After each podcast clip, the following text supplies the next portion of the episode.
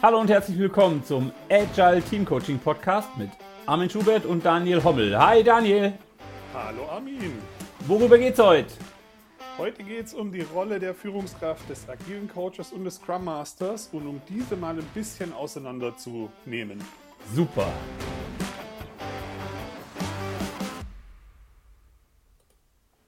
Hey Daniel, super, dass wir schon die nächste Folge aufnehmen können. Spitze. Ja, finde ich auch supi. Äh, wie immer gilt, äh, Sie genießen den Tag und äh, wir machen Podcast dazu. Wen das also irgendwie interessiert, schreibt uns mal, welche Themen ihr habt. Schreibt uns an daniel.agileteamcoaching.de oder armin.agileteamcoaching.de. Wir nehmen alle Fragen auf. Heute auch wieder vier Fragen mittendrin, weil wir mhm. schon Feedback von unseren Beta-Zuhörern bekommen haben. Und ähm, das bauen wir alles ein. Genau. Und wie immer, grobe Struktur wird wieder sein. Ein paar Facts über uns. Wir haben noch neue gefunden. Highlights der letzten Zeit. Uns ein bisschen mit dem Thema an, entlang von zuhörenden Fragen beschäftigen und dann sind wir auch schon fertig. Sau gut. Ich freue mich. Ich glaube, letztes Mal habe ich mit den Facts angefangen, dann fängst du heute an, oder? Genau, kann ich machen. Ja, ein weiterer Fact über Armin. Und zwar, ähm, so ganz scherzhaft könnte man sagen, Armin ist ein Scheinriese. Und zwar überhaupt nicht im Sinne von Jim Knopf, dass er immer kleiner wird, wenn man näher kommt. Nein, der bleibt so groß, auch wenn man näher kommt. Nein, es geht wirklich um Scheine. Und zwar auch nicht im Sinne von Studium. Ähm, aber Armin hat vielleicht mehr Scheine oder zumindest mal gehabt, als viele im Studium gemacht haben. weil Armin hat einen Tauchschein. Armin ist zertifiziert am Defibrillator. Armin hat äh, mal eine Ausbildung zum Erste-Hilfe-Ausbilder gemacht, also nicht nur einen Erste-Hilfe-Kurs, sondern da deutlich weiter durfte dann auch irgendwie Rettungswagen fahren und hat das auch mal eine Zeit lang gemacht, so hobbymäßig. Armin hat irgendeinen Schein zur Bedienung einer Kettensäge und hat damit auch schon Bäume umgelegt. Ja. Ähm, er kann die also nicht nur metaphorisch umlegen, sondern auch wirklich. Und er hat auch immer was irgendwie im Bereich Survival gemacht. Dazu gibt es, glaube ich, auch irgendwo noch ein YouTube-Video, der Agile Survivalist. Und wahrscheinlich habe ich jetzt ein paar Scheine vergessen. Das macht aber nichts. Ähm, ihr, ihr merkt, da ist ganz viel los. Echter Scheinriese. Ich glaube, das gibt Armin ganz viele Perspektiven, die er in irgendeiner Form nutzen kann. Also tatsächlich, äh, so ziemlich alles davon habe ich schon während meiner agilen Arbeit eingesetzt, äh, weil es einfach wichtig ist, Anknüpfungspunkte im Gespräch oder in der Arbeit zu finden. Und das bringt mich schon dahin. Hey, was hat denn wohl der Daniel gemacht, was man noch nicht so richtig offensichtlich sehen kann? Der Daniel hat früher mal mit seiner Band Freestyle-Rap gemacht. Ich kann mir das kaum vorstellen. Ich stelle mir da so ein paar mm, Scratching Boards, Turntables. Und äh, warst du am Mischer oder warst du am Mic oder beides? Ähm, ich habe am Anfang auch ganz viel mit Turntables gemacht. Inklusive auch, vielleicht kennt es irgendjemand noch, so DJ-Videos, wo so DJ-Contests sind, wo man so um die Wette scratcht und sich dabei das T-Shirt auszieht und so oder sich irgendwie fünfmal rumdreht, während man irgendeine Choreografie quasi abfährt. Solche Sachen haben wir damals auch geübt. Und dann später habe ich aber vor allem gerappt. Da muss ich jetzt eine Frage stellen. Hat man das nicht eh alles vorher schon programmiert und man macht nur so, tut nur so, als ob? Oder? Nee, die Plattenspieler, die sind einfach analog und da, also bei den Dingern, da gab es auch keinen programmierten Beat oder so, sondern du hast zum Beispiel Backspins als Grundding, wo du dieselbe Platte auf beiden Seiten hast und immer denselben Loop quasi auf beiden Seiten so wiederholst. Und dann immer, wenn es links gerade läuft und der Beat läuft, kannst du rechts irgendwie rein scratchen und dann so rumtricksen. Ihr solltet ihn sehen. Es hat schon wieder was mit Brustschwimmen zu tun, so wie jedes Mal. Irgendwann wird Daniel äh, die Podcast-Aufnehmerei als Sport äh, klassifizieren. Ich was ich euch damit sagen will, ähm, geht ihr mal in euren Lebenslauf, geht ihr mal zurück in eurem Fotoalbum, um rauszufinden, hey, welche Ressourcen habe ich denn, die ich schon, was habe ich früher gern gemacht, wo hatte ich Spaß damit, wo hat mir das geholfen und wie kann ich das heute nutzen? Das ist eine total tolle Sache, weil dann ähm, einfach habt ihr heute wieder mehr Ressourcen, mit denen ihr einen geileren Tag haben könnt. Genau. Und beim Freestyle-Rap war es natürlich Improvisation, die man da geübt hat. Und da profitiere ich, glaube ich, jetzt nicht vom Freestyle-Rap, aber von der Improvisationsfähigkeit. glaub mir, ich war in einem sehr, sehr, sehr guten Rettungs äh, Roten Kreuz Ortsverein und wir haben Defibrillieren auf Zeit gemacht. Du musst also immer ein Programm abfahren, kommst zur Tür rein, zur virtuellen, musst am Patienten, musst den Patienten freilegen, musst bla bla bla bla bla, ganz viel Zeug machen. Und ähm, da habe ich Effizienz gelernt. Da habe ich gelernt, dass die Position des Koffers lebensentscheidend sein kann. Ähm, ja, anderes Thema. Gerne, gerne mal vertiefen, wenn da irgendjemand hin möchte. Und das sieht man heute daran, dass Armins Moderationstasche immer vorher richtig platziert wird. Schön wäre es, ich hatte heute einen Workshop, ich habe einfach quasi alles hingeschüttet und die Kunden haben sich bedient. Naja, anderes Thema. Ähm Bringt mich zu meinem Highlight. Ich hatte vor kurzem ein Kundengespräch und wir haben so ein bisschen über, wie plant man denn im Agil? Dann habe ich so, oh ja, man kann ja mal Stories schätzen und man kann mal Story Points schätzen, aber hm, naja, man will ja irgendwie fünf oder sechs Sprints haben, damit man eine verlässliche Gerade hat fürs Burn-Up-Chart. Und dann meinte der Kunde so, ja, aber das muss doch einfacher gehen mit dem Schätzen, warum bleibt denn das ungenau? Und das habe ich dann irgendwie einfach im Hinterkopf verhalten. Und das Gespräch nahm noch fünf bis zehn Minuten und irgendwann sage ich, ja, wie lange brauchen Sie denn, wenn Sie Ihr Produkt entwickeln? Also ruft ein Kunde an und sagt, ich hätte gerne, ich sage jetzt irgendwas, äh, irgendwas entwickelt. Und nicht Software, sondern die entwickeln normale ähm, äh, Bauteile. Wie lange dauert das? Und er so, ja, das kann ich nicht sagen, das kann ich nicht sagen. und ich so, ja, aber, aber wieso sollen dann Softwareentwickler ähm, Dinge schätzen können, wenn Sie als normaler Produktentwickler für Hardware-Bauteile es auch nicht können? Warum haben Sie einen unterschiedlichen Anspruch? Und das war so ein bisschen mein Highlight, weil das habe ich so noch wirklich nie verstanden. Also klar, wenn die Software das einzige Produkt ist, dann mag es einfacher sein, das zu schätzen zumindest aus der Perspektive des Produktmenschen. Aber wenn schon der Produktmensch sein Hardware, sein Blechprodukt nicht schätzen kann, warum müssen dann die ERP-Softwareentwickler das Produkt schätzen können? Finde ich total streng. Ähm, rede mit euren Leuten zusammen über die Produktentwicklung und ich glaube, es gibt spannende Learnings zwischen, wenn man, wenn man die Softwareentwickler mit den Produktentwicklern austauscht. Ich glaube, da entsteht was Geiles. Was ist dein Highlight, Daniel? Ja, mein Highlight der letzten Zeit ist ein Buch über Buddhismus, das ich gelesen habe. Und zwar hatte ich ja irgendwie Urlaub und bin gerade bei einem Projekt auch so ein bisschen am Ausphasen und ein neues startet. Deswegen ist ähm, die Arbeitsbelastung nicht so hoch, habe ein bisschen Zeit, mehr Quatsch anzugucken, auf Deutsch gesagt. Und ich bin jetzt nicht auf der Suche nach einer neuen Glaubensgemeinschaft oder der Erleuchtung, aber mich hat das einfach schon immer mal interessiert, worum es da geht.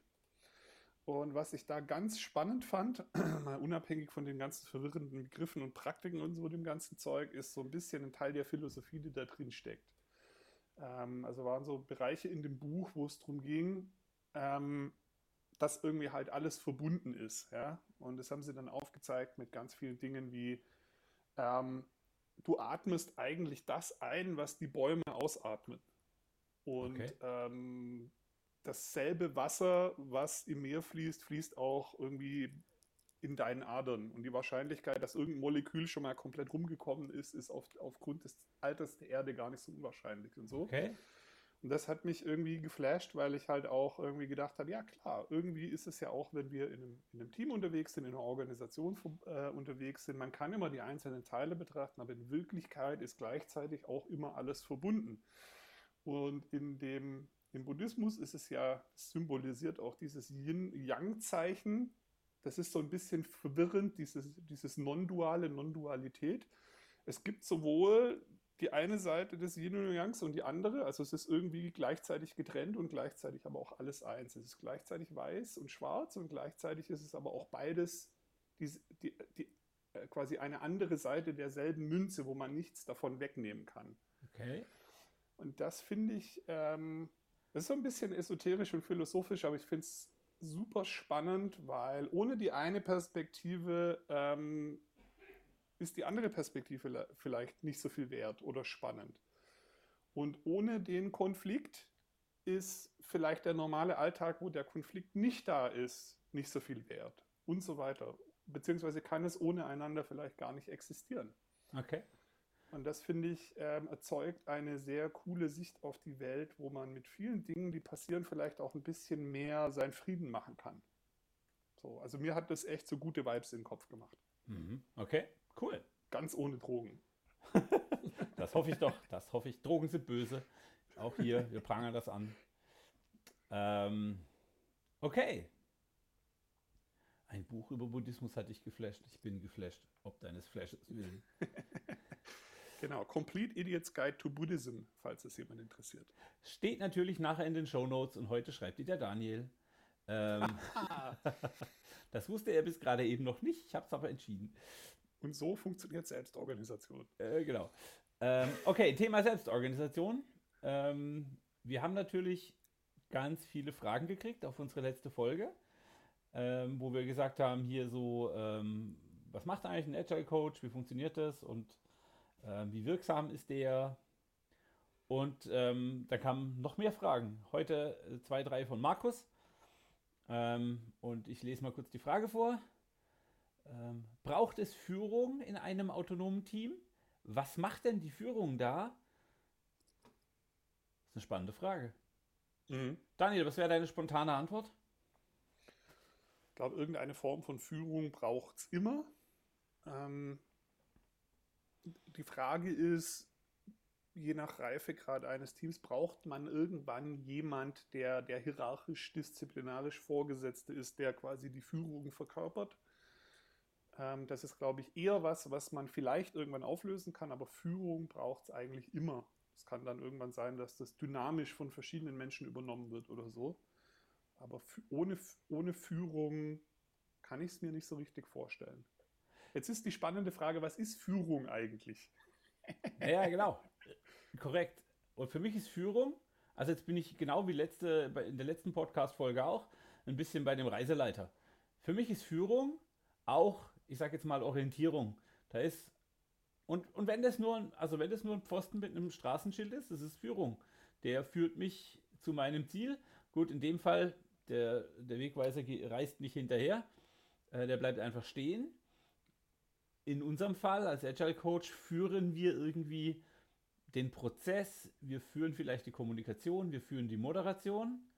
Mhm. Haben wir letztes Mal über Verantwortung äh, Agile Coach gesprochen. Und ähm, genauso sehe ich, dass da auch eine, eine Produktführung durch den PO muss da sein, ganz zwangsläufig. Da muss eine technisch Skillführung da sein durch die Devs oder die Leute, mhm. die das Produkt entwickeln. Jo. Und ähm, das zu ergänzen durch ähm, Führung eine, im Sinne von einer, ob die hierarchisch sein muss, weiß ich nicht, aber für Personalentwicklung, für, für den Menschen, für die Organisation und für das Wertesystem aus dem Laden, in dem ich arbeite, ähm, kaufe ich gerne. Genau. Also eine und, Quadriga der Führung sozusagen. Genau, und ähm, ich glaube, in der agilen Community ist unstrittig, dass Fokus meistens hilft und dass wir nicht gut darin sind, gleichzeitig auf 17 Sachen zu gucken. Und die typische Führungskraft, so wie man sie halt aus Unternehmen kennt, wo dann oft auch Hierarchie dran geknüpft ist und so weiter, die liefert halt auch einen ganz wertvollen Beitrag. Die hat nämlich das Big Picture irgendwie im Blick und okay. ähm, zeigt auf, wo im Großen und Ganzen gerade die Richtung irgendwie ist und wo irgendwie wichtige Leitplanken sind. Wo ist die Grenze des Spielfelds und welcher Gegner ist der nächste?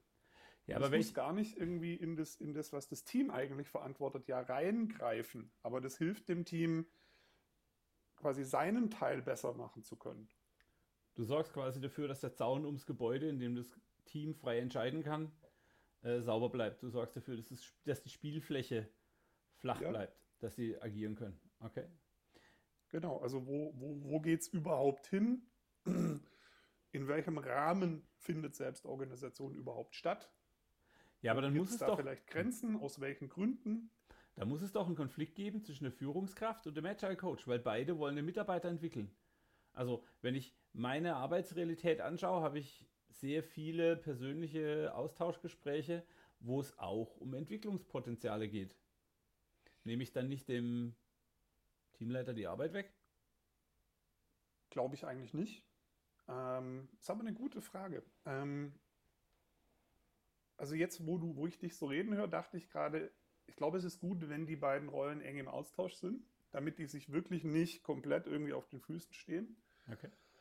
Aber die Führungskraft hat, glaube ich, ähm, A, mehr auch den, den, den, Unternehmenserfolg ein bisschen mit in der Verantwortung. Also ähm, vom großen Bild her arbeiten wir überhaupt an den richtigen Sachen. Ähm, wo ist gerade, wo brennt gerade die Hütte, wo müssen wir unbedingt mal drauf, wo muss irgendwie Geld investiert werden und so weiter. Und mit einer Führungskraft, die eben auch Mitarbeiterführung macht. Ähm, wir leben ja in einem kapitalistischen System, da ist auch nicht immer nur Kumbaya und Treehugging. Da ist es total wichtig, dass auch der Need des Unternehmens berücksichtigt wird gegenüber dem Mitarbeiter und dass man halt auch sagt, wir brauchen jemand, der hier in dieses Thema mal reingeht und da Skill aufbaut. Wer will das denn machen? Wäre das nicht was für dich? Okay. Oder ähm, ein Mitarbeiter, der wirklich irgendwo Defizite hat. Ähm, das ist ja auch wir wollen das natürlich immer so wohlfahrtsmäßig, wie es geht. Das ist ja auch ein bisschen die Rolle des agilen Coaches, immer zu gucken, dass es den Leuten gut geht. Aber wir leben halt auch nicht in einer Welt, wo es nur darum geht, dass es allen gut geht, sondern es muss ja auch irgendwie was vorangehen. Da ist die Führungskraft auch gefragt, mal zu sagen, hey, du hast hier ein Defizit. Das haben wir jetzt irgendwie länger gemerkt. Im Vergleich zu den anderen merke ich bei dir, du musst bei Thema X mal was tun. Ja. Das ist auch Führungsarbeit. Ja, aber müsste es nicht das Team tun? Also jetzt gerade sowas wie, keine Ahnung, du kennst dich nicht mit dem Deployment Service aus äh, oder mit, mit unserer Build-Chain, fuchst dich da mal rein. Braucht doch kein Teamleiter zu, müssen doch die Teamkollegen machen. Wenn sie das wirklich tun, dann muss ich da als Führung, dann habe ich als Führungskraft kein To-Do. Für mich ist Führung an der Stelle auch so ein bisschen die Verteidigungslinie. Also es gibt ja auch Teams, die irgendwie dasselbe nicht auf die Reihe kriegen oder sich dann verzoffen und immer dann, wenn es irgendwie richtig schwierig wird und die eben alleine nicht mehr klarkommen, dann ist die Führungskraft quasi äh, die, die Fresszelle, die dann kommt und äh, die Infektion quasi beseitigt. So ein oh, bisschen. Oh, so ist mein oh, oh. Bild an der Stelle. Also okay. dann, muss, dann, dann ist die Führungskraft gefragt, ähm, wenn das Team eben, also am besten ist immer den Ball zum Team spielen, aber wenn das Team aus diesem Pass da nichts irgendwie hinkriegt und es zu lange dauert oder irgendwie andere Kosten erzeugt, dass Leute super frustriert sind oder so, dann ist die Führungskraft gefragt, da vielleicht einfach mal eine Entscheidung zu treffen, damit es, damit es wieder, das Team wieder befähigt wird, überhaupt selber was zu machen. Okay. Und der Agile Coach ergänzt das einfach, um persönliche Entwicklungsziele, persönliche Perspektiven da drin sozusagen im Kontext zwischen ja, dann hat ja ein normaler Entwickler in einem Softwareentwicklungsteam hat vier Verträge. Er muss mit dem Product Owner klar haben, wo sich das Produkt hinentwickelt. Er fünf, fünf. Er muss mit dem Team klar haben, wo sich das Team hinentwickelt. Er hat ähm, mit dem Chef klar, wohin die Firma geht. Er hat mit dem Agile Coach einen Deal. Und jetzt habe ich das vierte vergessen, das fünfte. Ja, und er hat mit jedem seiner Teamkollegen wahrscheinlich irgendeinen impliziten wow. Vertrag, wie man miteinander umgeht und was da wichtig ist in der persönlichen Beziehung. Okay. Also das Leben ist komplex. Wahnsinn, da sollte man irgendwas einführen, was man so iterativ machen kann, sonst wird das echt zu heftig. genau, und da ist auch so ein Begleiter, der einen dabei unterstützt, halt gar nicht schlecht. Ähm, und da ist wieder der agile Coach oder der Scrum Master, ähm, hat da seinen Auftritt wenn, wenn wir mal Führungskraft als, einfach als das nehmen, was so quasi den, den Container irgendwie stabilisiert, in dem wir arbeiten, dann hat das Team da drin ja auch ganz viel Freiraum. Und da die Reise zu begleiten, ja, Reisebegleiter ein bisschen zu helfen, so ähm, Verbindlichkeit den Prozess herstellen. zu moderieren und so, das ergänzt sich doch dann ganz toll. Führungskraft, agiler Coach, Führungskraft, Scrum Master. Heißt aber auch, der Führ die Führungskraft hat ein immanentes Interesse, mit dem Agile Coach, speziell dem Scrum Master, regelmäßig essen zu gehen und genau zu wissen, wie sind unsere beiden Perspektiven auf das Produkt, auf das Team und auf jeden Einzelnen nochmal. Ja, und das halte ich, wenn ich ehrlich bin, auch für nichts Besonderes, weil die Führungskraft hat eigentlich auch ein Interesse daran, auch mit den Teammitgliedern mal essen zu gehen und mit allen anderen auch. So funktioniert Alignment. Okay. Und jetzt auch eine Frage von Markus, die da direkt dran hing. Wo sind die Grenzen dieser? Also, wir haben jetzt ja eine ganz große Autonomie beschrieben. Wir haben jetzt gerade beschrieben, das Team kann eigentlich machen, was es will. Und wenn es sehr reif ist, hält sich die Führungskraft meist weitestgehend raus. Der Product Owner, ja, ist Teil des Teams, der hat auch keine Führungsaufgabe oder macht auch keine sehr klaren Ansagen. Und der Agile Coach, wenn er seinen Job richtig macht, hält sich auch sehr zurück und geht nur in die Entwicklungsgespräche und sorgt auch für den Rahmen. Wo ist denn, dann kann das Team quasi machen, was es will. Wo sind aus deiner Sicht Grenzen für diese Autonomie? Wo hört es auf mit äh, Kumbaya und was hast du vorhin gesagt? Kumbaya und ich weiß Tree Hugging. Ich äh, Kumbaya und Tree Hugging, genau. ähm, ich glaube, dass Selbstorganisation eigentlich nie bedeutet, jeder macht, was er will oder das Team macht, was es will, weil wenn man genau guckt, es immer irgendwo Grenzen gibt. Ja? Ähm, wenn jetzt mehrere Teams an einem Produkt arbeiten, ja, dann gibt es automatisch irgendwie Grenzen, weil das Zeug ja ineinander fließen muss.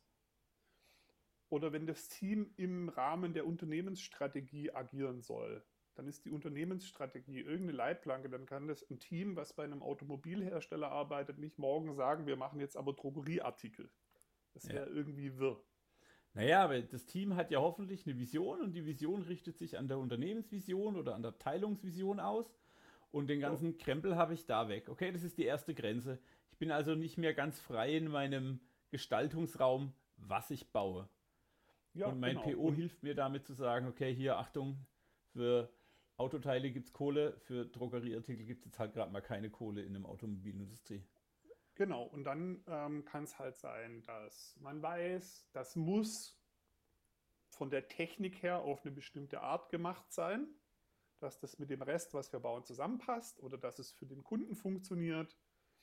Also die Technologie, mit der wir arbeiten, das, da kann es Grenzen geben in der, im Freiheitsgrad, die sich aber ganz automatisch irgendwie durch den Markt ergeben oder durch das, was das Unternehmen eben sonst macht, durch die Strategie, durch was auch immer. Und das entscheidet ja das Team selber. Also das ist ja dem Team klar. Also die, die Teams, mit denen ich arbeite, die haben durchaus auf dem Schirm, okay, das ist eine alte Software, die wird demnächst abgelöst, da kommt jetzt eine neue und das probieren wir. Und wenn dann halt schon ein Unternehmensstandard existiert, dann tut das Team gut daran, sich an dem Unternehmensstandard zu orientieren und dann sich selbst Entwicklungs- und Innovationsleistungen zu sparen. Es wäre ja, ja, blöd, wenn man das Rad nochmal erfindet, okay? Ja, je mehr man da reinguckt, desto mehr solche ganz natürlichen Grenzen findet man halt. Ne? Abhängigkeiten, Skills. Ich kann jetzt auch nicht sagen, wir machen morgen alles mit, äh, was weiß ich, Assembler, wenn keiner im Team Assembler kann. Okay, und was machst du mit, mit, mit harten Grenzen, die einfach gesetzliche Vorgaben, IT-Security, Brandschutzverordnung, also so, du darfst in deinem Büroraum noch nicht mal den Monitoring-Fernseher da hinstellen, wo du Bock hast, weil du einen Durchgang bewahren musst. Wer, wer enforst das? Also wer, wer setzt solche von außen wirkenden Vorgaben um? Ja gut, beim Brandschutz, bei der Brandschutzverordnung, da gibt es ja in der Regel einen Brandschutzbeauftragten, der dann auch rumläuft und sagt, ihr dürft hier an der, an der Wand kein Papierzeug hinhängen. Ja, das kriegt man dann meistens ja auch von außen mitgeteilt. Wenn man jetzt über Sicherheitsnormen oder so spricht, da muss man dann schon vielleicht eher selber gucken. Ähm, wer enforced das? Also die, die Standardantwort, die für alle da draußen funktioniert, gibt es nicht. Ja, also die, das ist auch wieder, die, wenn ich jetzt ein Produkt mache, wo ich äh, Bauteile für eine Maschine baue und wenn dieses Bauteil nicht funktioniert, dann werden Menschen von der Maschine zerquetscht oder so, dann ist es mit Sicherheit sicherheitsrelevant. Und dann muss ich mir die Normen halt angucken und dann dann finde ich das aber meistens durch meine Produktdefinition und durch den Kontext des Produkts ja auch raus. Ja, aber, es, aber es, die, also die Frage, die mich ein bisschen treibt, ist dieses, was ist als Agile Coach meine Rolle in dem Prozess? Weil entweder ich verlasse ah. mich blind auf mein Team, dann hoffe ich, dass sie selbst merken, dass jetzt gleich irgendwann IT-Security oder sonst was zuschlägt und dass sie sagen, okay, da brauche ich einen Experten für Firewall oder sowas. Oder wie, wie gehe ich als Agile Coach mit diesem Zeug um, was ja eine neue Führungskomponente mit in dieses Team bringt? Plötzlich sind ja. sie nicht mehr so autark, wie sie bis gerade eben noch waren, weil uns auffällt, ups, ab jetzt gilt ein neues Regelwerk. Ähm, da sind wir wieder bei dem, was wir auch in der letzten Folge besprochen haben. Äh, Aufmerksamkeit und Neugier. Also wenn ich als, als agiler Coach mit diesem Team arbeite und aufmerksam bin, was da ums Team rum passiert, was im Team passiert, wenn ich neugierig bin, dann merke ich halt, irgendwie machen wir hier was, wo es auch echt schief gehen kann, wo zum Beispiel unsere Nutzerdaten brach liegen könnten oder irgendwas. Und ich habe jetzt noch von niemand irgendwie gehört, dass wir daran arbeiten. Dann ist wahrscheinlich die, die richtige Zeit, mal eine Frage zu stellen. Hey Jungs, ist das nicht kritisch mit den Daten? Was machen wir da eigentlich? Und vielleicht hat schon diese Frage geholfen, dass das Team selber aufwacht und sich dann wieder selber damit beschäftigt. Okay. Und wenn es das nicht tut, dann muss man als Coach halt wieder gucken, was die nächste hilfreiche Intervention ist. Ohne dem Team was aufzudrücken, aber eben hilfreich zu unterstützen, einen guten Weg zu finden. Ja, das typische, und das ist dann egal, von welcher Führungsebene das kommt, Verbindlichkeit und Transparenz herstellen. Ab dann weiß ja, genau. ich, hey, wir brauchen diesen Punkt bis Datum in einer Form X. Und äh, bitte lasst uns dran arbeiten, es kommt ins Backlog, wird einpriorisiert und ab dann wird es fluffig. Genau. Okay. Und die Grenze zwischen agilem Coach und Führungskraft ist für mich wenn ich jetzt, wenn ich jetzt so Pole aufziehe, in der Realität verschwimmt es wahrscheinlich. Der agile Coach ist eher der, der dann quasi im Alltag, im Rahmen von Freiwilligkeit und Vertrauen unterstützt, dass die Menschen da selber drauf aufmerksam werden und im Rahmen dessen, was sie auch selber wollen, unterstützt. Und wenn jetzt irgendwas eklatant schief läuft, wo man vielleicht auch weiß, das ist wichtig, aber das Team ist wissentlich ignoriert, dann ist die Führungskraft spätestens gefragt. Also wie gesagt, ist jetzt ein Pol, ist jetzt so ein, so ein bisschen Schwarz-Weiß-Denken, aber da ist wieder die Führungskraft die Fresszelle für die Infektion, die dann abgeräumt werden muss. Aber dann will doch kein Mensch disziplinarische Führungskraft werden, weil er hat immer nur die schlechten Nachrichten. Die guten Nachrichten sendet der Agile Coach und alle Boo-Messages kommen vom Teamleiter. Das ist doch irgendwie mh, hm, dröge das ist, glaube ich, ein einseitiges Bild, weil die Führungskraft ja auch ganz viel darüber machen. Äh, also man hat ja nicht jeden Tag so einen Fresszellenauftrag. Okay. Das wäre schon komisch, wenn es so wäre. Dann wird irgendwas anderes ganz krass schieflaufen. Ähm, man hat ja im Alltag dann als Führungskraft auch ganz viel, was gut läuft. Und dann kann ich auch ähm, so führen, indem ich aufzeige, was ist denn gerade alles gut, was ist denn toll, Wertschätzung ausdrücken, ähm, zeigen, dass das zum Beispiel auch auf den anderen Ebenen ankommt, dass das so gut läuft, zeigen, wie das aufs Gesamtergebnis einzahlt und so weiter. Das ist doch eine ganz, ganz tolle Seite der Führungsarbeit. Okay. Cool. Ich mache jetzt die Frage zu. Wollen wir uns noch das Thema ähm, hier so, welchen Beitrag Coaches zu Zielen und persönlicher Entwicklung herstellen? Äh, äh, leisten. Sollen wir da noch drüber sprechen? Oder? Können wir machen. Wir sind schon eine halbe Stunde im Podcast. Das ist spannend heute. Das ist mir gar genau. nicht aufgefallen. Okay. Ähm, ja, Frage ganz klar hier. Ziele und persönliche Entwicklung sicherstellen. Wer macht denn das? Also auch da wieder am idealsten, oh, am einfachsten macht es der Team, das Teammitglied selbst. Selbstverantwortlich, er weiß, was er will, er weiß, was er braucht aus dem Teamkontext, er weiß aus dem Produkt, was er haben will. Und am besten läuft er von alleine los. Mit Unterstützung des Teams. Los geht's. Große Reise. Und dann nehme ich dem, nehme ich dem Teamleiter Kompetenzen, positive Dinge oder, oder irgendwas weg, wenn ich es als Coach betreibe, weil in meinen Gesprächen ich regelmäßig dahin komme und sage, wo willst denn du in zwei Jahren sein? Ähm, die typischen Wunderfragen, hey, stell dir vor, du bist drei Jahre älter, es macht Buff und alles ist gut, was hat sich denn dann geändert? Ähm, das ganz Normale, was wir quasi täglich tun. Ähm, müsste das nicht eigentlich die Führungskraft mit dem Mitarbeiter besprechen? Ähm, für mich ist es gar kein Exklusiv oder und auch kein oder, sondern ein und. Also in meiner Erfahrung in der Praxis ist es so, dass die typische Führungskraft, die sich vielleicht auch um mehrere Teams kümmert, gar nicht die nötige Attention hat, regelmäßig mit jedem, eben wie wir vorher gesagt haben, mal essen zu gehen und mal zu quatschen, weil die eben auch ganz viel anderes tun. Das heißt, die Führungskraft ist meistens so unterwegs, dass sie eher die grobe Richtung irgendwie bearbeitet und äh, quasi den äußeren Container stabilisiert und eben sagt, hey, wir brauchen dieses Jahr jemand, der hier zum Beispiel Skill aufbaut und so. Und der agile Coach, der ergänzt es, der ist der, der im Alltag da ist und der jeden Tag ansprechbar ist und mit dem man vielleicht auch weniger verbindlich sprechen kann, Also jetzt nicht im Sinne von, dass man dann Dinge sagt und die dann nicht tut, aber bei der Führungskraft, vor allem wenn es eine disziplinarische Führungskraft ist, da ist ja schon ein bisschen mehr Zug dahinter. Mit dem Coach kann ich vielleicht auch mal entspannter Ideen kneten, mal hätte, könnte, sollte, what if. Okay. Und das ergänzt sich doch super. Okay, also in der, in der, in der klassischen Führung, die noch nicht sehr auf Augenhöhe ist, macht es definitiv Sinn. Ich bin im Moment in der glücklichen Lage, dass ich sage, ich habe lauter Führungskräfte, äh, die sehr auf Augenhöhe mit dem, äh, mit dem Kunden, äh, mit, den, mit den Entwicklern unterwegs sind. Das heißt, es macht in, in, meinem speziellen Fall im Moment fast gar keinen Unterschied, wie das Gespräch führt. Ähm, aber klar, wir sind, ich bin ganz oft näher am Team, weil ich halt nur zehn Leute begleite und der Teamleiter begleitet 30 oder 40. Genau, und du bist der Teamcoach. Dein Mandat wird in der Regel sein, dem Team bei der von ihnen selbst gewollten Entwicklung nach vorne zu helfen.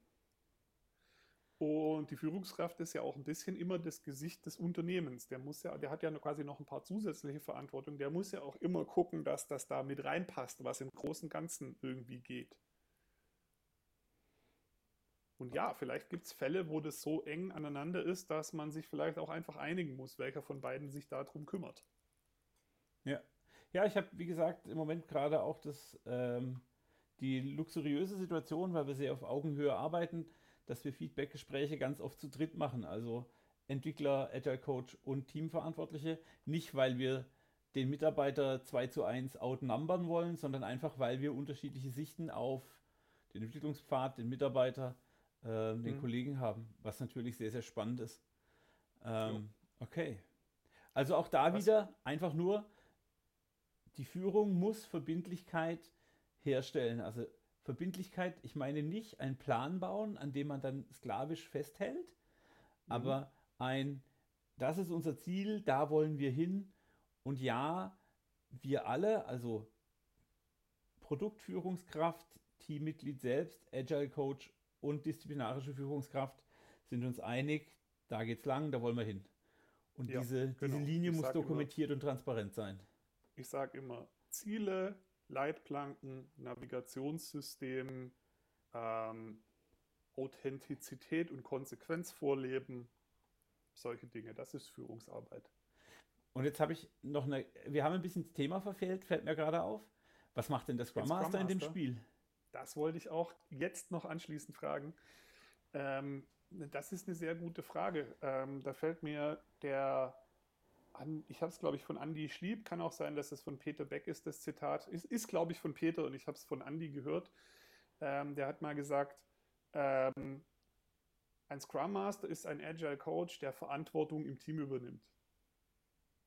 Den muss ich nochmal wiederholen. Ein Scrum Master. Kann man jetzt ein, ein bisschen kneten Agile hin oder her, aber ähm, ich finde, generell für mich ist von den Skills her und von dem, was man alles lernen kann und meistern kann, kein großer Unterschied in den Profilen.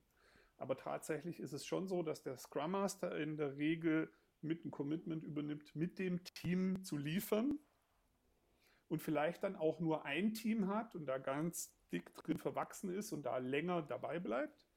Und der Agile Coach, wenn man das auftrennen möchte, ist häufig eher der, der teamübergreifend arbeitet, der vielleicht auch zwei oder drei Teams begleitet, der ähm, eben nicht sagt, ich bin die ganze Zeit da und ich nehme Mitverantwortung dafür, dass das Produkt geliefert wird und keine Ahnung, beseitige Impediments für euch und so weiter, sondern ich gucke eher nach dem, nach dem Veränderungsprozess im großen Ganzen.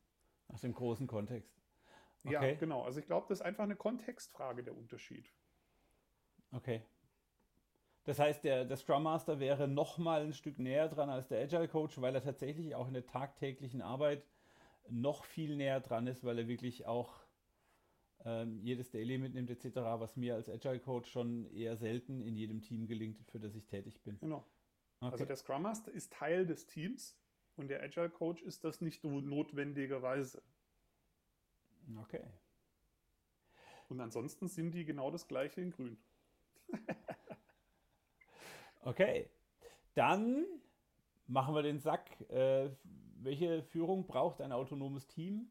Was macht die Führung da und wo sind die Grenzen? Machen wir zu, haben wir, glaube ich, ausreichend erfüllt. Wenn ihr noch weitergehende Fragen habt oder wenn ihr Kommentare habt, wie immer, schickt uns Mails, schreibt uns, kommentiert auf der Webseite selbst. Wir Mhm. haben noch, weil wir letztes Mal darüber gesprochen haben, dass wenn der Agile Coach nicht wirkt, ähm, dass er dann das Team verlassen soll, haben wir, ähm, ich weiß gar nicht mehr von wem, das habe ich jetzt ehrlich gesagt nicht notiert, tut mir leid, ähm, die Frage bekommen, habt ihr schon mal laufende Projekte verlassen? Ähm, Daniel, hast du schon mal laufende Projekte verlassen? Mehrere. Also ich weiß, ich habe es noch nicht durchgezählt, aber ähm, bei einem Kunden habe ich von drei Teams, mit denen ich dort jemals gearbeitet habe, in verschiedenen Etappen zwei verlassen, das Mandat niedergelegt und im ersten, das ist ja kein hartes, äh, ich werfe die Flinte ins Korn, sondern man führt zumindest mal das Gespräch. Ich habe das Gefühl, das bringt hier gerade nichts mehr und so und das hat in den beiden Fällen auch dazu geführt. Und das sind noch ein paar andere Projekte, bei denen ich das irgendwann gemacht habe und bei denen es dann auch dazu kam, dass ich dann rausgegangen bin. Ich habe ähm, hab Teams schon aus unterschiedlichen Motivationen verlassen. Äh, in einem Fall war das ein großer Automobilzulieferer. Da war es tatsächlich so, dass ich das Team einfach so an mich gewöhnt hatte. Also da war ich so, Ja, der Armin ist halt da, der macht Termine, der ist nett zu uns, keine Ahnung, der verbreitet gute Laune. Ähm, ein, der Felix würde jetzt sagen, er war ein Feel-Good-Manager oder ein Wohlfühl-Coach oder ja, so.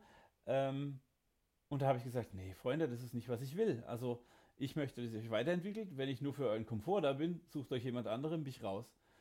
Ähm, ja, und ich hatte jetzt war vor einem Jahr oder so die Situation, dass ich mit meinem geliebten äh, Team Z unterwegs war und ähm, ein anderes, eine andere Abteilung hat äh, gewisse Probleme gehabt und dann hat man mich gebeten, dahin zu gehen. Ja, natürlich wechsle ich dahin, wo ich am wirksamsten bin. Es macht ja auch überhaupt keinen Sinn, ähm, wenn ich in einem Team, ja, man kann dann diskutieren, ob man Exzellenz weitertreiben, ausbilden, perfektionieren möchte oder ob man andere Teams in einen arbeitsfähigen Status holen will.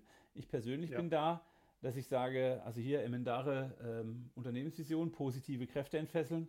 Ich lasse lieber ein Team, das kurz vor Exzellenz steht, mal zwei Jahre alleine laufen, wenn ich weiß, da kommt ein cooler Coach, äh, der macht es weiter und treibt es alles. Das Team wird auch in zwei Jahren noch funktionieren und kümmere mich dann um ein Team, dem es im Moment nicht ganz so gut geht und wo noch ein bisschen mehr Entwicklungsarbeit drin ist.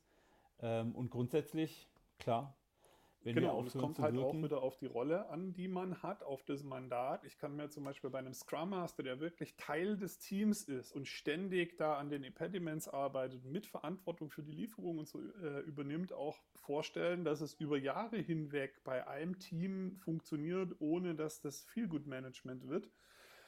Bei den agilen Coaching-Einsätzen, die ich bisher erlebt habe, war es aber so, dass es da irgendwie so, ein Halbwerts, so eine äh, Halbwertszeit gibt, so ein Verfallsdatum. Also da ist meistens dann spätestens nach einem Jahr oder nach anderthalb ein bisschen die Luft raus, weil dann ist man eh da, hat die Inventarnummer auf dem Rücken, man hat jede Frage schon zehnmal gestellt und irgendwie gefühlt passiert nicht mehr viel. Und dann sollte man halt mal nachfragen, hey, bringt es das hier noch? ja, Gibt es einen neuen Auftrag? Oder und äh, ich habe auch schon quasi Teams damit konfrontiert, nicht weitermachen zu wollen, weil ich mich vom Team nicht respektiert gefühlt habe. okay. Oder weil ich das Gefühl hatte, die wollen eigentlich nur einen Scrum Master auf dem Blatt, damit sie nicht auffällig sind. Ja, aber sie wollen eigentlich, dass der nur da sitzt und den Mund hält Na, dann bist und du irgendwie auch der tut. Falsche. Ja, Dann bist du der ja. Falsche. Und ähm, solche Geschichten, ähm, also gibt es viele, vielerlei Anlässe, hat schon oft dazu geführt, dass ich gesagt habe, hey, wir müssen mal reden. Hol den Wein, wir müssen über Gefühle reden. Sehr gut. Okay. Also, im, kurz gesagt, habt ihr schon mal laufende Projekte verlassen? Unbedingt, das gehört dazu. Ähm, wenn wir aufhören zu wirken, müssen wir einfach da raus, sonst, also sonst sind wir eh da Ressourcen, sonst sind wir viel gut Coaches, das kann keiner wollen. Okay, wir sind schon wieder 40 Minuten am Start. Mensch, Daniel, die Zeit verfliegt. Ja, Dann ist jetzt Zeit für unser wunderbares Outro. Ähm, ich bin gespannt. Ähm, wie immer, wenn ihr Fragen habt, ähm, die wir dann in einem Podcast beantworten oder Fragen, die jetzt durch das Hören dieser Podcast-Folge entstanden sind, schickt uns an armin.positiv, äh, jetzt ist der falsche Podcast. Armin at agileteamcoaching.de oder Daniel at agileteamcoaching.de. Das ist der richtige Podcast. genau. Okay. Ansonsten darf man auch auf der Webseite Kommentare hinterlassen. Da läuft so ein WordPress. Ähm, kann, kann, man auch äh, Kommentare schreiben. Abonniert uns, sternt uns. Ähm, was ist noch wichtig? Ich wünsche euch einfach eine gute Zeit. Äh, schickt uns eure Fragen und ähm, seid mal aufmerksam für die Momente, wo ihr Führungsarbeit leistet, für euch selbst, für euer Team oder für andere Kollegen. Und ähm, macht euch mal transparent, welche Führungsrolle ihr da gerade einnehmt. Das war's für heute und ähm, ich sag Tschüss und Dankeschön fürs Zuhören. Tschüss.